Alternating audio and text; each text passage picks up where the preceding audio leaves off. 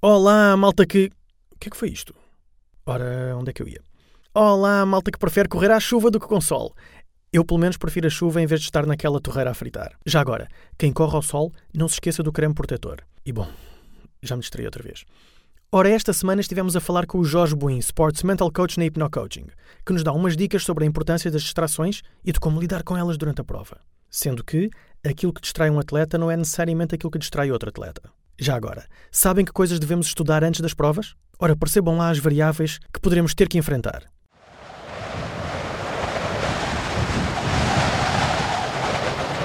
E agora mais esta. E agora as duas ao mesmo tempo. Defendo o Jorge que prestar atenção a estas coisas é tão válido como perceber se o percurso da prova tem muitas subidas ou descidas. Entretanto, nem todas as distrações são más. Exemplo: há distrações que vêm por bem, e para isso, basta estarmos abaixo dos nossos objetivos para que a distração seja suficiente para nos recolocar no caminho.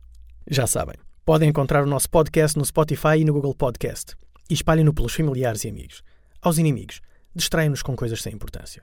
Não, não façam isso. Deixem os inimigos fazer a prova deles e vocês fazem a vossa. Depois, encontramos-nos todos na meta. Juntos, fazemos um mundo melhor.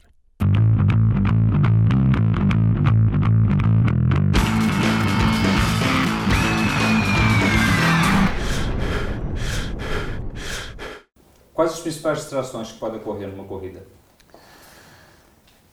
Essa é uma pergunta difícil. Principais distrações. Uh, tudo aquilo que não estamos a contar? Pessoas, tempo, não sei, depende de pessoa para pessoa. E na sua opinião, é, há uma genérica assim que pode ser a pior distração que pode ocorrer para quem corre?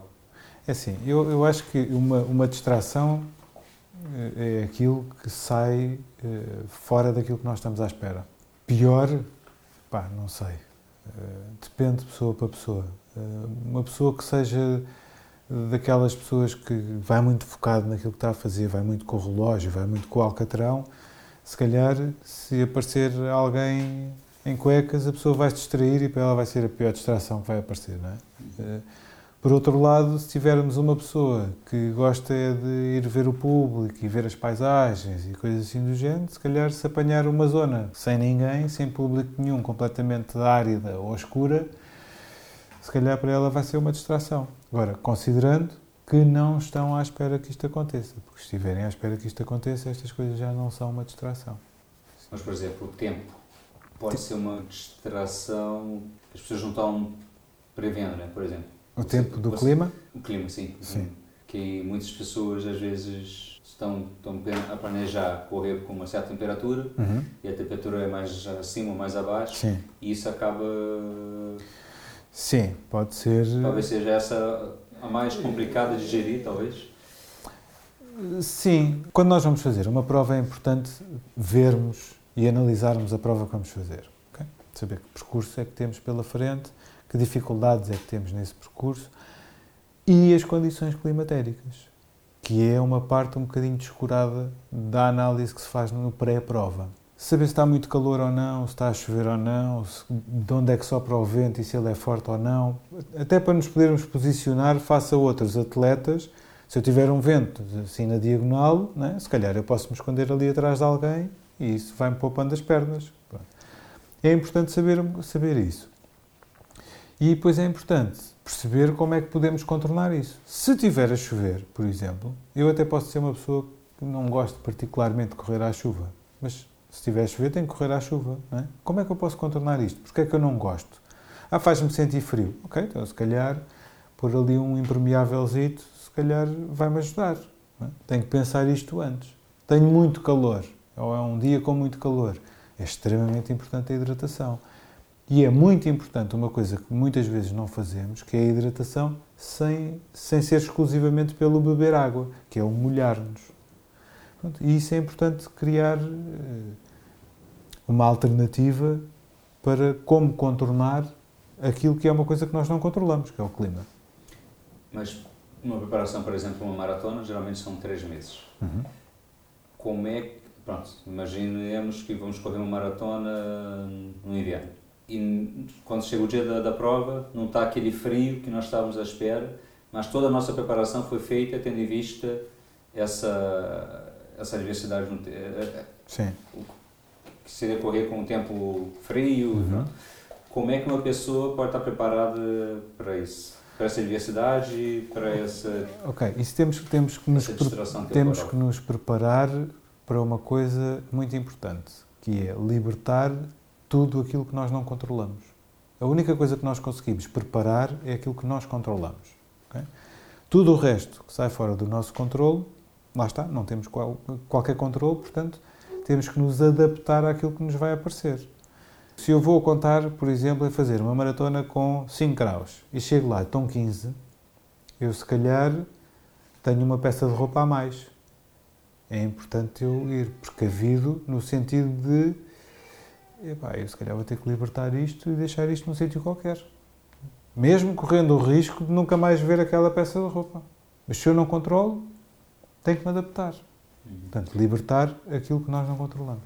Uma distração pode ser benéfica quando o nosso rendimento está em baixo, por Ah, exemplo? pode, perfeitamente. E é normal isso acontecer às vezes? É. Ou- Quando o nosso desempenho está claramente abaixo daquilo que nós estávamos à espera para, para aquela prova, algo que nos faça rir, algo que nos tire a atenção daquilo que no momento é negativo, sim, é benéfico.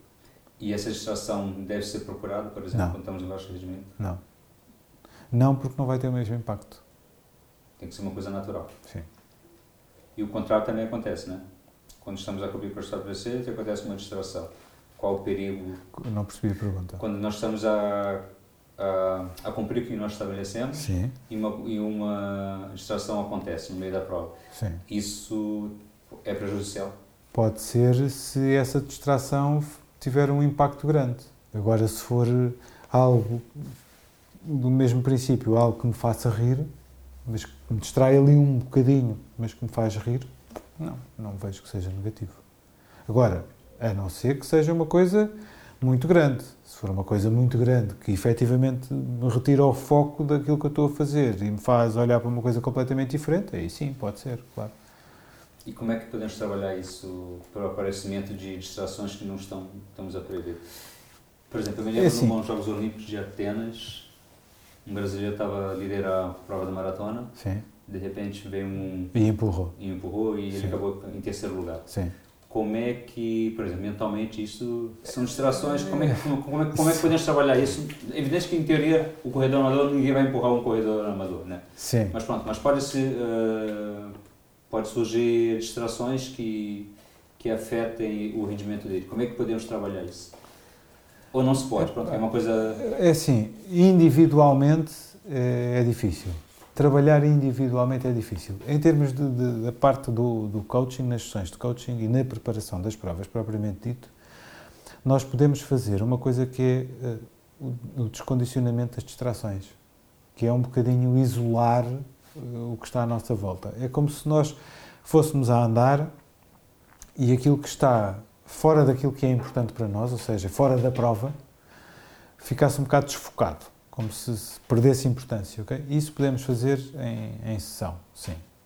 Eh, individualmente, bah, é muito difícil conseguir fazer isto. No caso que, que referes do atleta brasileiro nos Jogos Olímpicos, eu diria que isso é daquelas situações que muito dificilmente se consegue trabalhar à partida, porque não vamos trabalhar a pensar que vai haver um, uma pessoa que está na assistência que vai entrar para o meio do- da prova e empurrar o atleta Não, sim, que vai à frente. é é? um caso- é um extremo. Sim, é? extremo, sim. É, aí, quer dizer, não. Mas a ideia é uma, é uma distração que, que quebra completamente em Sim, é, mensais. aí não há nada a fazer, é acabar. Tá. É tentar eh, voltar àquele ritmo o melhor possível. Importante, se calhar aí é ter presente, e aí também vem da preparação mental da pessoa, ter presente que a recuperação é feita gradualmente, não é feita. Eh, Eu já perdi aqui um minuto ou 30 segundos, então agora vou aqui sprintar para recuperar. Não, essa recuperação é feita gradualmente. É, Também muitas pessoas dizem que faz bem distrair-se enquanto corremos, em termos mentais, pensarmos em outras coisas, não pensarmos na corrida. Você defende essa estratégia ou... Se for por prazer, não, não é. Se for exclusivamente correr porque gosto de correr, não me interessa se faço tempo ou não, não vejo, não vejo problema nenhum. Agora, Se vamos com alguma eh, sensação competitiva, então não, porque aí estamos a... Isso é que é o estar desfocado, é estar a fazer uma coisa e estar a pensar noutra. É? Portanto, aí não vejo vantagem nenhuma. Em termos de provas, é mais normal termos distrações nas provas mais curtas?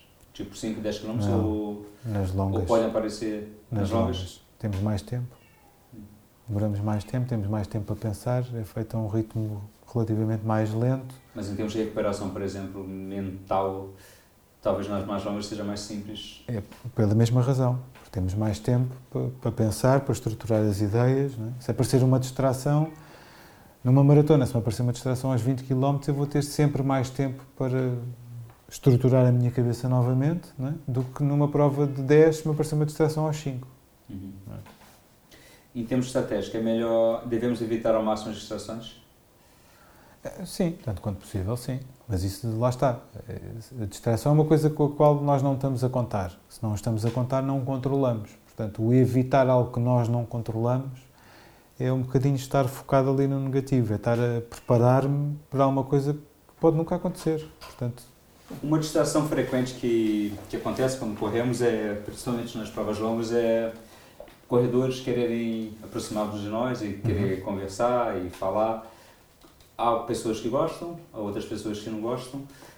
Qual é o conceito que você daria para aquelas pessoas que não que não gostam, que, que tiram o foco da, da corrida?